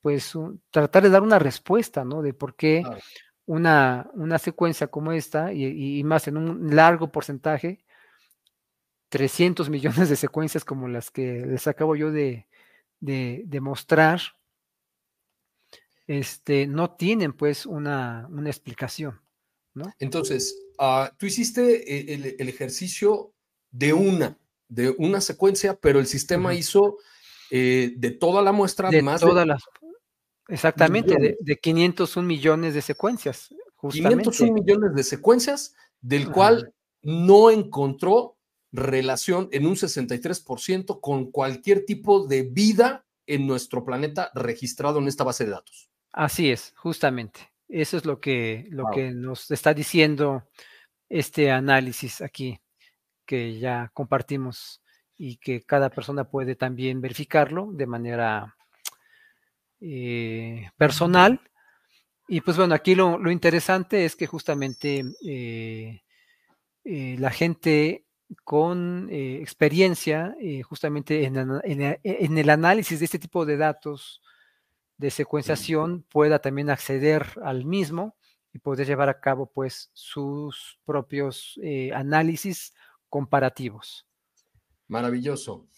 Buenísimo. Bueno, ahora, em, hay algo que me llamó mucho, mucho la atención, eh, em, mi estimado biólogo, que tú me comentaste y que, y que quiero que les comentes a ellos también, a las personas que nos están viendo a través de YouTube, en Carlos Rubio Sobrenatural, en Facebook también, Carlos Rubio Sobrenatural, en X, arroba prof. Carlos Rubio. Me decías que yo te hice una pregunta muy concreta. ¿Qué es eso? ¿Qué estamos viendo ahí? Entonces, ¿qué es lo que esos cuerpos, qué son? Y bueno, me comentabas que hay uno en particular que me decías que los resultados arrojaban que es un híbrido. ¿Qué es un híbrido? ¿Cuál es el ejemplar y híbrido de qué? Claro. Sí, mira, este, dentro de las muestras que se tomaron en 2017, no solamente recordemos que se eh, lograron obtener ejemplares de estos seres de 60 centímetros, pues que son los que actualmente se presentaron en el Congreso, sino que también estas eh, pequeñas entidades o representaciones de entidades eh, estuvieron acompañadas de otra, de otra, de otro ser, de otro organismo, al cual se le bautizó como María, pues. Eh, no sé si nos puedas tú compartir alguna fotografía de este organismo pero que también es un organismo tridáctilo, este, pero que, pero que eh, tiene una morfología mucho más cercana a la morfología de los homínidos, a los eh, seres que conocemos, eh, tanto inclusive del género Homo, pero también de algunos predecesores al género Homo. Entonces, de este organismo también se hizo eh, la secuenciación masiva. Se hizo la secuenciación masiva y eh, pues también se obtuvo un resultado. Voy a compartir la pantalla, eh, biólogo, para que nuestros amigos vean de qué ser estamos hablando. Y bueno, hice ahí rápido una, una búsqueda en, en Google y uh, les denme un segundo, les voy a compartir. Lo único que hice fue poner justamente en Google eh, momia de Nazca María y me apareció esto que en unos minutos más, en unos segunditos, perdón, van a ustedes a ver. Este es el ser al que el biólogo está haciendo referencia, que parece, pues sí, parece un humanoide, digamos, ¿no? Sí, sí, sí, yo creo que este, este, este organismo eh, también se le tomaron tanto placas radiográficas por rayos X como también tomografías, este, eh, que nos que han permitido pues eh, ver a más a detalle la manera en que está constituida pues este, este organismo. Este organismo, recordemos que también ha sido eh, centro de múltiples investigaciones también en la Universidad de Perú, em, han ido ya más de cuatro especialistas, el último de ellos un, médico cirujano especialista en cirugía de mano, eh, justamente fue a revisar eh, a, esta, a esta entidad, a este organismo, pues para tratar de verificar si él podía encontrar algún rastro de que hubiese sido manipulado, hubiese sido amputado, hubiese sido unido, hubiese sido pues trabajado de alguna manera, pues para que eh, este organismo pudiera tener esta, esta apariencia. Y él concluye que no, que no, que no encuentra pues ninguna, ninguna manipulación. Yo creo que eh, eh, es, un, es un hallazgo bastante importante que no debería de, de, soslayarse ni de minimizarse. Yo creo que al contrario, y sobre todo porque se tiene la posibilidad de poder interactuar directamente con el organismo, este, porque se encuentra resguardado en la universidad eh, de ICAM, me parece, ¿no? En Perú.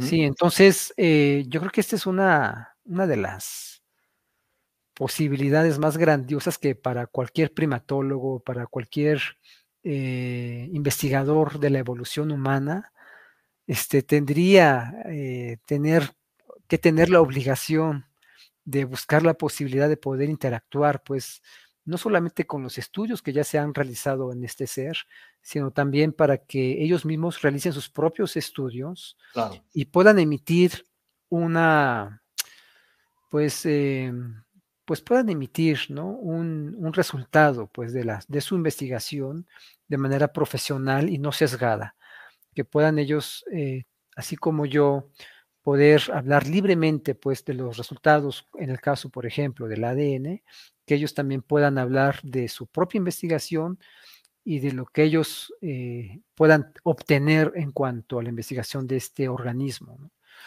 Entonces, este, este, organismo, pues también tenemos su ADN, pues. Entonces, si me das la posibilidad de poder eh, compartir mi pantalla, Claro. Este, podemos entrar directamente a las secuencias de lectura de este organismo. Nada este, más, perdón, biólogo, antes de que, de que nos dé eh, la, espectacular primicia que nos va a decir, tengo un par de comentarios aquí de Erika que eh, intenté entender su pregunta, me imagino que debe tener algún conocimiento de ciencia, pero estoy seguro que lo vas a entender tú. Dice, la morfología bilateral bípeda humanoide de estos organismos puede obedecer a convergencia evolutiva. Así es, sí, la, convergencia evolutiva es un fenómeno que se puede dar este, en organismos que tienen un distinto origen embrionario. Por ejemplo, hablemos de los insectos y hablemos de los eh, cordados terrestres, ¿no? Muchos cordados terrestres han eh, desarrollado la capacidad de poder volar. Eh, y también los insectos han desarrollado la misma capacidad de poder volar, tienen alas. Las aves tienen alas, los insectos, las abejas tienen alas. Tienen una estructura que les permite volar y muchas veces inclusive hasta la, la biomecánica puede ser muy semejante para poder llevar a cabo este proceso. En el caso, por ejemplo, de las alas de eh, los eh, colibríes, si los comparamos con el proceso de vuelo, de la biomecánica de vuelo de un abejorro, vamos a encontrar que es muy semejante, pues, ¿no? Entonces, no solamente hay una convergencia evolutiva eh, genéticamente, sino inclusive hasta mecánicamente, ¿no? Hablando, pues, para poder resolver un mismo problema, pues. Pero resulta que, pues, los insectos y los seres humanos tenemos un origen embrionario completamente diferente. O sea, si ustedes ven al embrión de una, de una mosca, y lo comparan pues con el desarrollo embrionario de un ser humano, pues es completamente diferente, pues.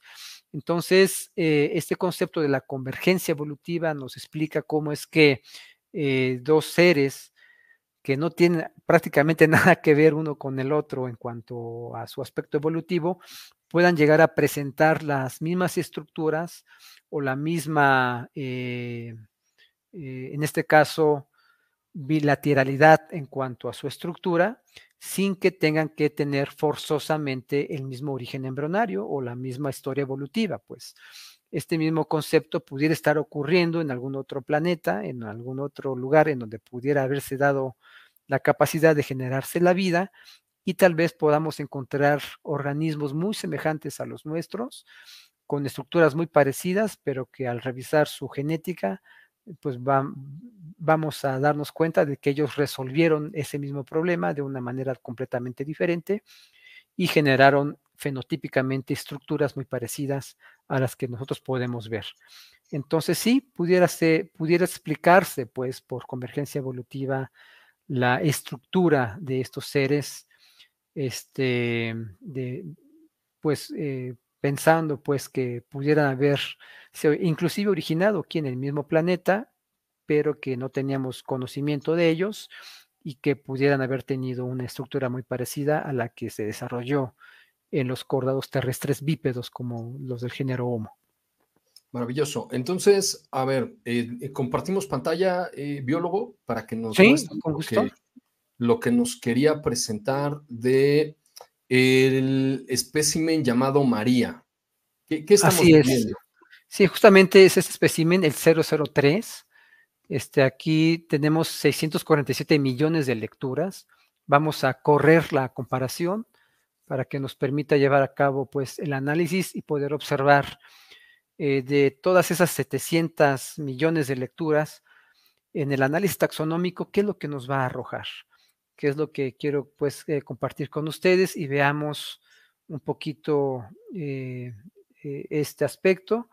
Esta, fue una de las muestras mejor tomadas, pues, porque prácticamente resultó que no tiene gran cantidad de, este, de contaminación. Prácticamente aquí podemos ver que hubo una, compatibilidad de casi el 100% de las lecturas. Aquí se lograron, lograron este, identificar el 97.38% de las lecturas de este organismo. ¿Sí? Este, tiene contaminación muy poquita, vean, de hongos y otros virus, menos del 0.1%, este, de plantas, que fue lo que más se contaminó, el punto 64%, ¿sí? De una bacteria del género Treponema, pues hay bastantes, ¿sí?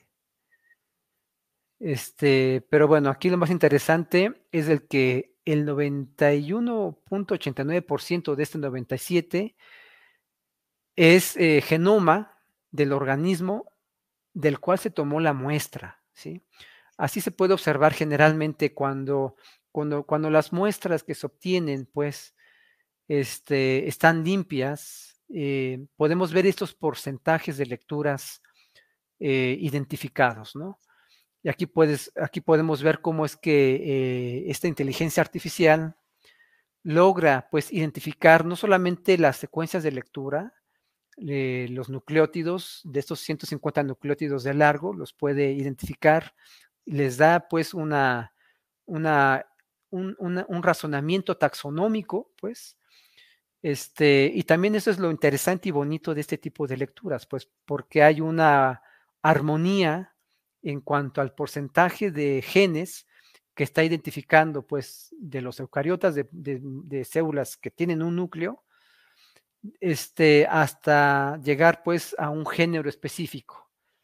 Pero aquí vean, pues, cómo va, debe ser descendiente, pues, y armónico, pues.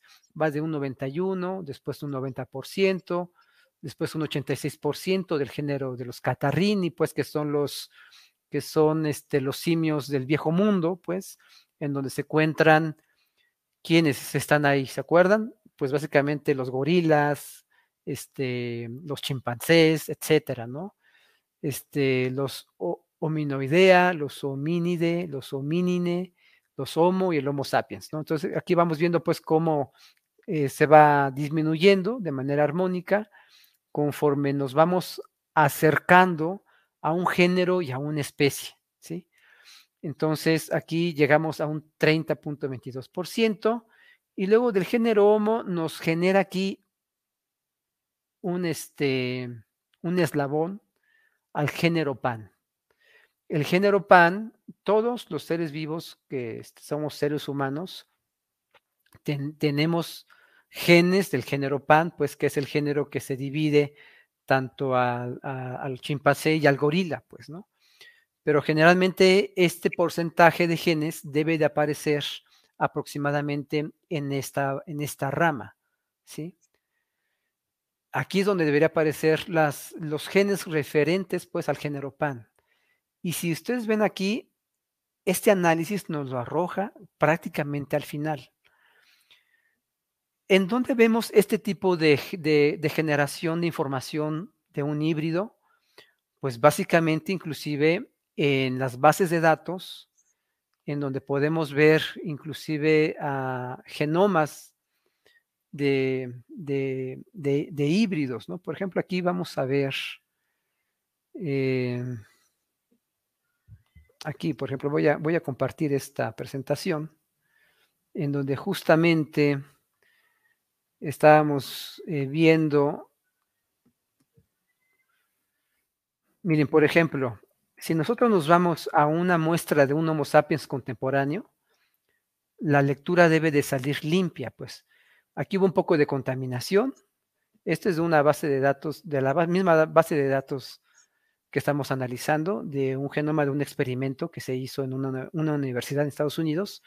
Y vean pues cómo se va presentando pues el porcentaje de lecturas de cada uno de estas, este, de este genoma, ¿no? Aquí, por ejemplo. Perdón, biólogo, es decir, lo que, está, lo que vamos a ver ahorita es la manipulación artificial de, algún científico, de algún grupo de científicos de, especies distintas y ellos hicieron la hibridación artificialmente. así es, sí, es lo que estoy ahorita mostrando. Si ustedes este, ven este, este experimento, em, em, aquí se, se, hizo la hibridación de células in vitro. ¿eh? No, no, quiero decir que se hizo a un ser humano con chimpancé este, híbrido, no. Perdón, estamos viendo la, página de la, biblioteca. Entonces, así, quiere así es. ¿Así está, está bien? Ah, sí, estamos viendo la página de la Librería Nacional de Medicina. Ah, ok, sí. Estamos viendo aquí, por ejemplo, una eh, neurona motora híbrida entre Homo sapiens y chimpancé, que es el pan troglodites. ¿Sí? Y esto, esto se hizo a nivel celular, ¿eh? no, no piense que se generó un embrión ni nada por el estilo, no. Se fusionó una célula de, una, de, un ser humano, una célula, con una célula de un chimpancé, ¿sí? Para que no vayan a pensar que están haciendo aquí cosas más este, éticamente cuestionables. Solamente se hizo la, la, fusión entre dos células, una célula de ser humano y una célula de, de chimpancé, ¿sí? Y, este, y, el genoma que se, que se, que se concibió, justamente se, se, hizo la extracción del ADN, se hizo el análisis también en un secuenciador Illumina, como el que, que se hizo el análisis de, este, de la momia María, y se hizo el corrimiento y vean lo que, lo que generó. ¿sí? Este es eh, el, el, análisis taxonómico que realiza por default la inteligencia artificial de, la, de, este, de, esta herramienta. Y eh, vean, perdón, pues. Perdón, es que creo, que estamos viendo otra pestaña distinta, porque lo que estamos viendo nosotros dice nada más new, eh, bueno, eh, tabla de nuevos genomas. Ah, no, no, estamos viendo el, análisis. Ah, ok, entonces déjeme, déjeme.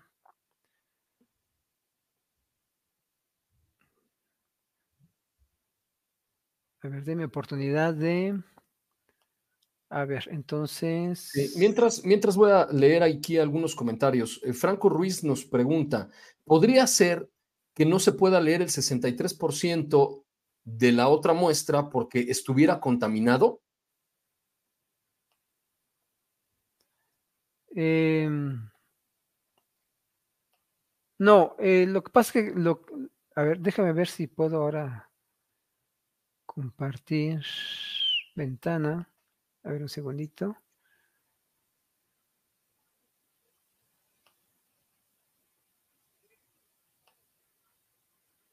No sé si estén ahora sí ya viendo.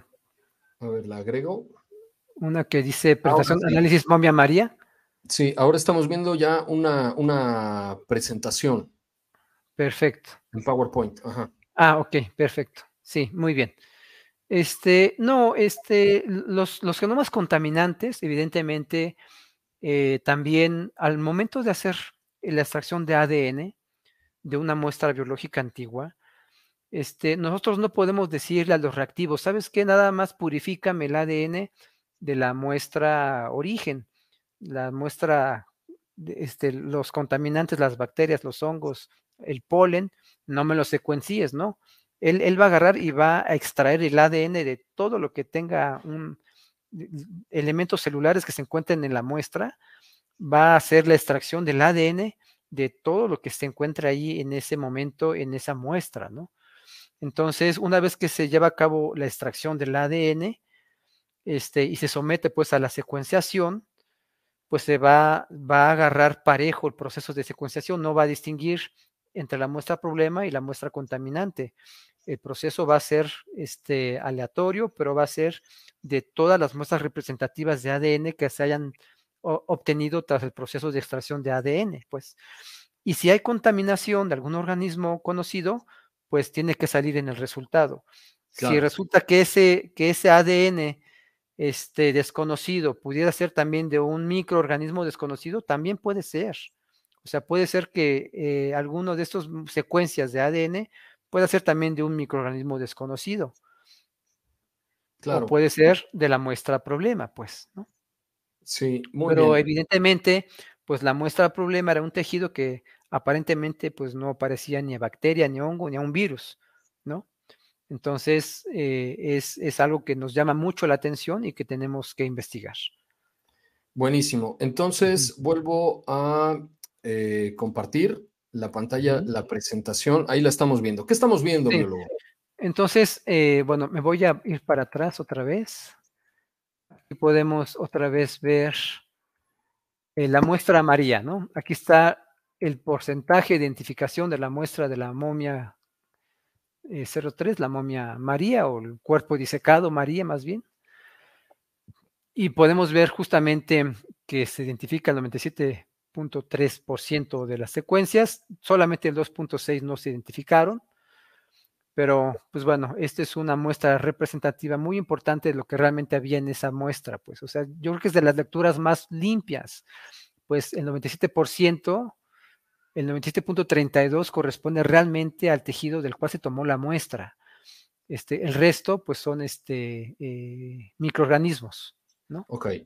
Microorganismos.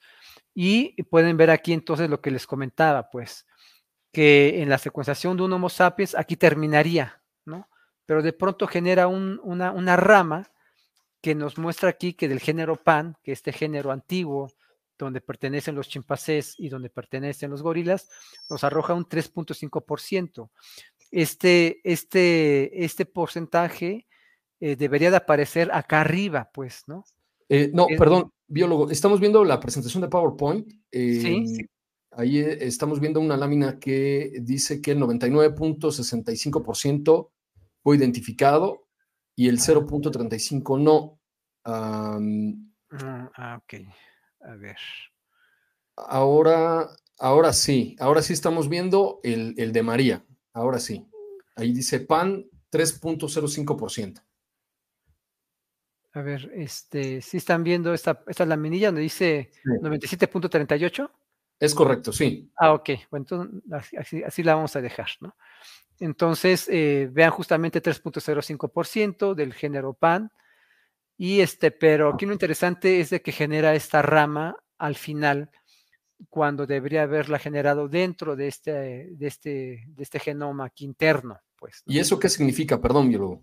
Entonces, esto, eso significa justamente algo muy interesante que solamente habíamos observado en los organismos híbridos, que es lo que mm. estaba yo este, queriendo compartirles, justamente con este experimento, en donde, por ejemplo, eh, se hace una, neurona motora híbrida, esto se hizo en un laboratorio en Estados Unidos, este, en donde justamente se hace en cultivo in vitro, se toma una célula del, humano, una célula del, chimpancé y se hace un híbrido celular, ¿sí? Después de que se obtiene este híbrido celular que sobrevive, se hace una extracción de ADN, se hace la secuenciación masiva también en un este, secuenciador de la marca Illumina, como el que se utilizó para esta misma muestra. Y aquí pueden ver aquí el número de, millones de lecturas. Aquí se generaron 126 millones de lecturas. Y cuando se hace el corrimiento de la muestra, aquí podemos ver cómo es que eh, solo se logran, se logran identificar este, el 99.65% de las lecturas, pero vean aquí cómo es que genera un, este, una lectura también al final de células de lo que sería el, género y la especie del, híbrido, que en este caso es el chimpancé, y del Homo sapiens. Pero lo, lo, vemos al final del árbol filogenético que hace de manera la inteligencia artificial, pues, ¿no? Sí. No, no, no, lo, no lo incluye dentro de, esta, de este marco filogenético que de manera natural tendría que estar acá arriba, ¿no? sino que lo marca hasta acá abajo de una manera muy parecida. Perdón, esa es la característica que, que, que, que, de acuerdo a tu análisis, entonces esa es la característica de un híbrido y es lo mismo que vemos en María. Así es, justamente, ¿sí? Estas son las características más interesantes eh, en las cuales debería de centrarse el estudio de esta, de esta ser disecado María, porque en primer lugar, lo que les puedo decir es que el genoma es muy claro, este, es una de las, es una de los, de las muestras este, más eh, claras, por así decirlo, pues, en cuanto a pureza del ADN que se logró identificar, ¿sí? Y al final del día tenemos un porcentaje en una rama filogenética en donde no debería de aparecer y en donde está apareciendo esta información, pues, de un género de homínidos antiguos que para la datación que tiene María, que me parece que es de 1700 años, pues eh, es algo muy, muy significativo y muy interesante de analizar. Yo creo que aquí es también en donde se debería de centrar mucho del análisis de la información que estamos eh, teniendo de estos eh, cuerpos disecados que tienen definitivamente pues una pues una este, información impresionante que debemos de analizar con más calma y que yo creo que se tendrían que tomar nuevas muestras para corroborar esos resultados y este e inclusive ver la manera de que sí podamos llevar a cabo un genoma completo de este espécimen. O sea, hay, hay un espécimen muy completo, se pueden obtener las muestras suficientes como para poder obtener su genoma completo de este ser. Ok, y biólogo, eh, serías, eh, tú nos podrías decir a tu, con tu experiencia y tu conocimiento, que esto pudiera ser un híbrido de qué? Pues mira, yo creo que es donde tenemos que centrar el análisis y debemos de eh, buscar la colaboración con primatólogos expertos en este ramo. No es, no es mi rama, pues, eh, pero yo creo que aquí hay información suficiente como para que ellos pudieran acercarse. Este, eh, hay muchos primatólogos o, paleoantropólogos que tienen mucha experiencia, sobre todo en, la, en el aspecto estructural y morfológico. Este, no sé qué tanta información tengan en, el aspecto genético. Este, hay, hay inclusive información de momias eh, rescatadas en Siberia de, neandertales, por ejemplo. Este, eh, no sé si de otros eh, osamentas que se hayan encontrado en África se hayan hecho ya análisis de ADN, si se haya logrado obtener algún tipo de análisis. Son momias, son, son este, estructuras osamentas ya muy antiguas, algunas de ellas con más de dos millones de años. No sé si en ese tiempo pudiera conservarse alguna estructura genética molecular como para poder hacer un estudio filogenético a nivel molecular. Pero bueno, con los organismos que actualmente conocemos de la rama evolutiva del Homo sapiens, este, eh, de los monos del, viejo mundo como pues de europeos como de los del nuevo mundo o los eh, eh, de, de, América, este, con esa información pudiera ser suficiente como para poder hacer un análisis más cercano de lo que se está encontrando en esta momia versus lo que actualmente conocemos de los seres vivos y de, su árbol filogenético, este, y poder obtener eh, conclusiones más asertivas de lo que este análisis está aquí arrojando a primera vista. ¿sí? Eh, eh, hay que ser enfático, es un primer análisis, ¿no? Yo creo que tenemos que hacer más análisis de esta momia María, tenemos que obtener más información eh, también estructural. Yo creo que el, cráneo de esta, de esta especímen a la cual se le denominó María, que también es un ser disecado, no está momificado, tiene todos sus órganos internos también presentes. Este, tendría, se tendría pues que hacer también un análisis estructural del cráneo. El cráneo para mí habla mucho, pues este, pudiera hacerse eh, o se tendría que buscar también eh, poder eh, platicar justamente con estos primatólogos, con los antropólogos este, estructurales que hagan un estudio comparativo del cráneo. se tienen las análisis de las tomografías axial computarizada del cráneo de María. Sería muy importante hacérselos llegar para que ellos pudieran hacer las comparaciones pertinentes con eh, los cráneos de los seres eh, ancestrales que se han encontrado en los registros eh, fósiles y que también se puede hacer también desde este punto de vista un análisis importante. Y, este, y que obviamente sigan los análisis estructurales de lo que se puede también ver, sobre todo en las extremidades, porque es de llamar la atención, sobre todo la tridactilia este, que se presenta también en esta momia, en este ser disecado y que también es un común denominador con los seres eh, pequeños de 60 centímetros que también tienen esta tridactilia y que es de, llamar mucho la atención que en petroglifos y en otros eh, elementos culturales de la época eh, estén representados con tanta insistencia este tipo de organismos tridáctilos. Vaya, o sea, yo creo que desde ese punto de vista, cualquier antropólogo, cualquier eh, investigador que tenga la tantita curiosidad de poder resolver este misterio debería de adentrarse, pues, y no de, de entrada negarse y, y dar, pues, una sentencia definitiva a algo que solo le costó tal vez un día revisar un poquito las redes sociales y, y, dar conclusiones que sean desafortunadas, ¿no? Yo creo que tenemos que tener el criterio científico como para poder llevar a cabo un estudio mucho más profundo y que tengamos ahora sí que todos los elementos para poder emitir una opinión profesional. Yo creo que es lo más importante, que seamos profesionales con las opiniones que tenemos independientemente del área del conocimiento del cual cada uno de nosotros hayamos prestado o nos hayamos capacitado, que nos hayamos licenciado, ya sea en el área del periodismo, de la ciencia, de las comunicaciones, este, emitamos juicios y emitamos opiniones profesionales. Yo creo que eso es lo más importante.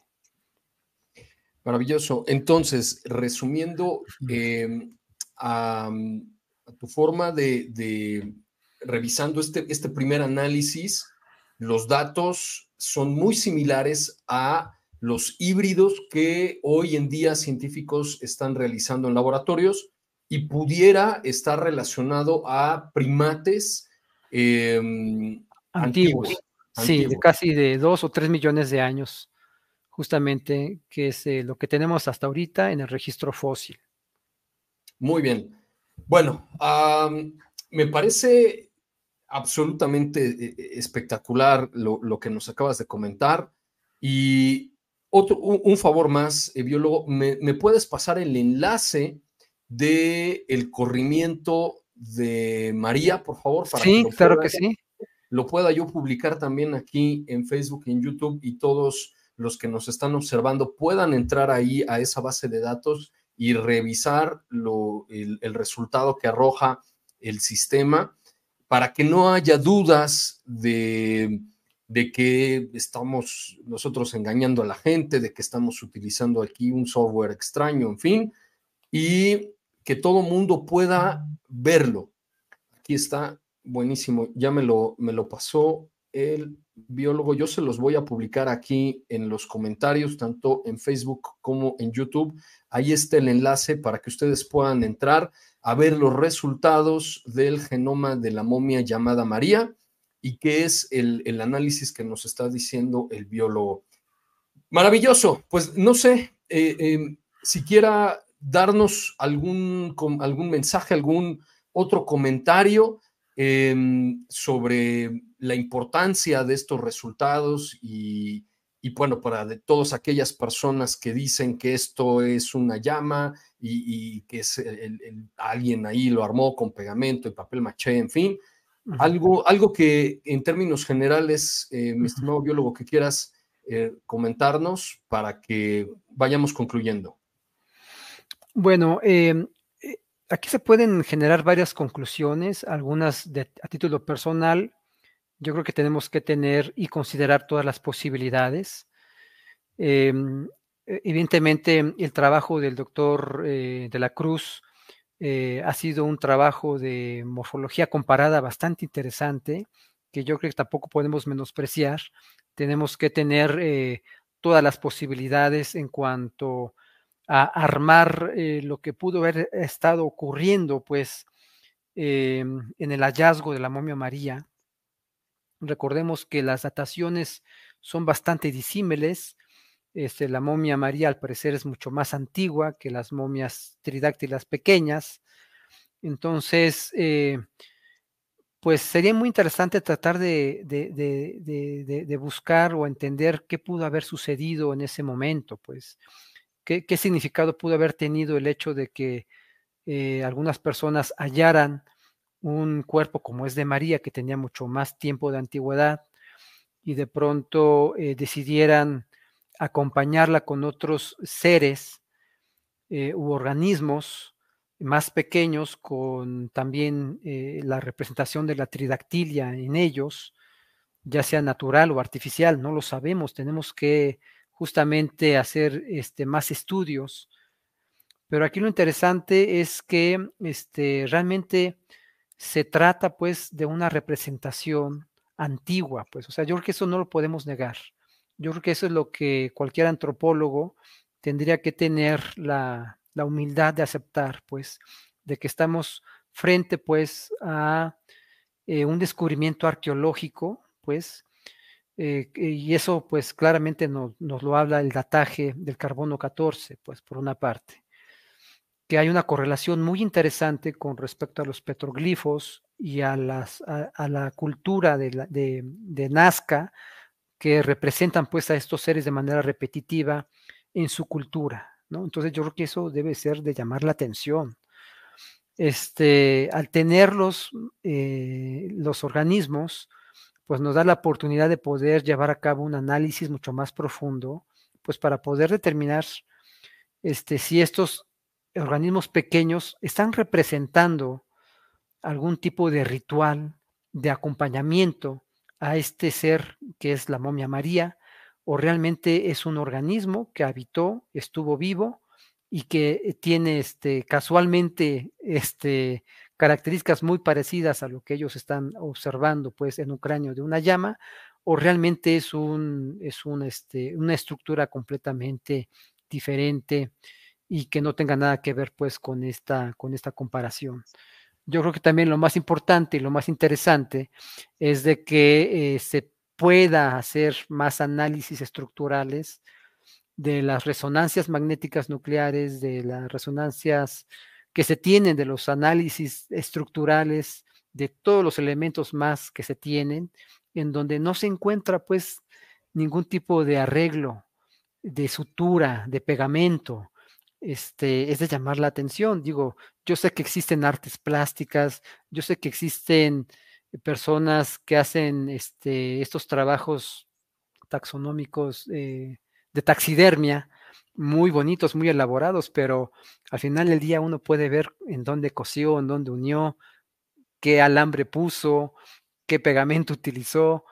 En este caso, es de llamar la atención de que si esto hubiera sido así una representación de un cuerpo tridáctilo, este, que no tengamos hasta ahorita con todas las herramientas que hemos eh, empleado para su análisis, poder descubrir cómo es que llevaron, pudieron llevar a cabo un ensamblaje tan perfecto, este, hasta, hasta poner huevos, este, con, con embriones en su interior. Digo, válgame Dios, qué manera de perder su tiempo en ese entonces tenían, pues, para complicarnos la vida mil años después.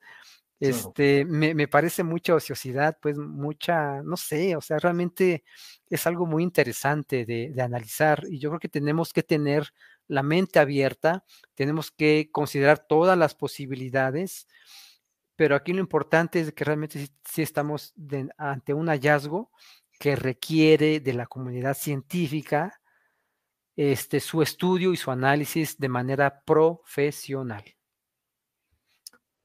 Buenísimo. Bueno, pues te agradezco muchísimo, mi estimado biólogo, y que hayas estado con nosotros, que nos hayas explicado para todos aquellos que no tenemos la más remota idea de, ciencias eh, exactas, de biología, en fin, eh, todos los resultados para que nos quede claro que lo que están diciendo los medios de desinformación masiva efectivamente es mentira. Ahí están los resultados. Aquí ya todo mundo eh, vio los enlaces. Pueden entrar, pueden revisar por ustedes mismos los resultados que nos explicó el biólogo Ricardo Rangel. Y bueno, pues vamos, vamos a continuar con, con esta labor porque me parece que es absolutamente em, extraordinario lo que nos acabas de comentar, los resultados que no se pueden em, alterar, que lo vimos aquí en vivo, como el mismo sistema estaba eh, entregando los resultados y, y, eso, bueno, pues eso no queda lugar a duda de que los resultados ahí están, los realizó el sistema de inteligencia artificial, no lo hizo el, biólogo Ricardo Rangel manualmente ahorita y nos explicó por qué es absolutamente imposible que un ser humano lo haga de forma manual em, y, que ahí está, ¿no? Ahí están los, resultados de ADN. Vamos a seguir obviamente también eh, tratando de, conseguir entrevistas con el doctor Salcé y con otros expertos para que nos hablen de la fisionomía, la, como dices, la estructura de estas criaturas. y lo que quiero que quede eh, claro, una última pregunta en biólogo. los resultados del ADN de la momia María no son, no, no demuestran que haya ADN o, o que todo su ADN sea de llamas, ¿cierto? Así es, no, y menos ese. Este, eh, bueno, eh, al menos de las muestras que nosotros analizamos, ninguna de las tres muestras ha demostrado tener ADN relativo pues a, los mamíferos relacionados a las llamas. Hasta ahorita no. Eh, desafortunadamente las muestras que se, analizaron no incluyó tejido de la cabeza, del mm. cual pudiera ser el, que el, que está en cuestionamiento. Yo creo que aquí lo más importante, y como dije en un inicio, se tendrían que hacer las tomas de las muestras del, tejido, tal vez cerebral, porque todos ellos prácticamente tienen parte del cerebro interno eh, intacto. Yo creo que ese sería lo más importante, hacer un estudio directo a ese tejido y hacer la secuenciación para ver qué, qué resultados nos, eh, eh, nos arroja. Y eso sería, yo creo que la prueba definitoria de este, de este tipo de, de cuestionamiento que hay actualmente. Maravilloso. Mi estimado biólogo, ¿algún correo electrónico donde te puedan escribir? Ah, ah, aquí, tenemos eh, personas que también eh, tienen conocimiento de ciencia como Erika, eh, que nos comentaba que también es colega tuyo del área de las ciencias biológicas del Instituto Politécnico Nacional, de alguien más, algún otro medio que quiera em, también entrevistarte, ¿cómo, cómo te podemos contactar? Sí, este, mi correo es cambium, eh, es C de casa, A de Alberto, M de mamá, B de bueno y latina, U de Ulises y M de mamá, cambium. Therapies, eh, terapias en inglés, T-H-E, terapies, arroba gmail.com. Therapies, ok. ¿Arroba qué, perdón? Gmail.com. Gmail. Perfecto, aquí los estoy poniendo para que si em, algún otro colega del biólogo quisiera compartir con él, quisiera analizar los mismos datos, dar su opinión, eh, entrevistarlo, en fin, ponerse en contacto con él, ahí los, los estoy eh, colocando su correo electrónico tanto en Facebook como en YouTube. Te agradezco infinitamente te hayas tomado la molestia de, compartir con nosotros tu conocimiento, estas dos horas de tu tiempo en un día feriado y este pues que has estado con nosotros. No, hombre, ustedes, muchas gracias por su tiempo y también por haber escuchado la opinión de su servidor. Muchas gracias. Al contrario, muchas gracias a ustedes por habernos acompañado en esta emisión especial de Sobrenatural. Yo soy Carlos Rubio, los invito y les pido por favor a que eh, pues hagan clic, que nos manden ahí el, like, que comenten, que compartan con todos sus eh, conocidos en redes sociales, en WhatsApp, en Telegram, en todas partes esta entrevista, porque eso nos ayuda mucho a que más personas puedan tener acceso a este conocimiento tan valioso, tan profesional 100% científico y que, bueno, pues las redes sociales vean que también no todo es eh, nada más ganar el like, sino informar y que las personas pues tengan un conocimiento y con este puedan llegar a conclusiones objetivas y no nada más estemos repitiendo lo que encontramos en, las redes sociales, en, en, la televisión y en los, en los medios. Yo los veo en la siguiente emisión de este espacio. Y eh, pues lo mismo, me encuentran como arroba prof. Carlos Rubio en X antes Twitter, Carlos Rubio Sobrenatural en, en Facebook, en, en YouTube, en Instagram y en TikTok. Y nos vemos en la siguiente emisión de este espacio. Muy bien, muchas gracias. Hasta luego.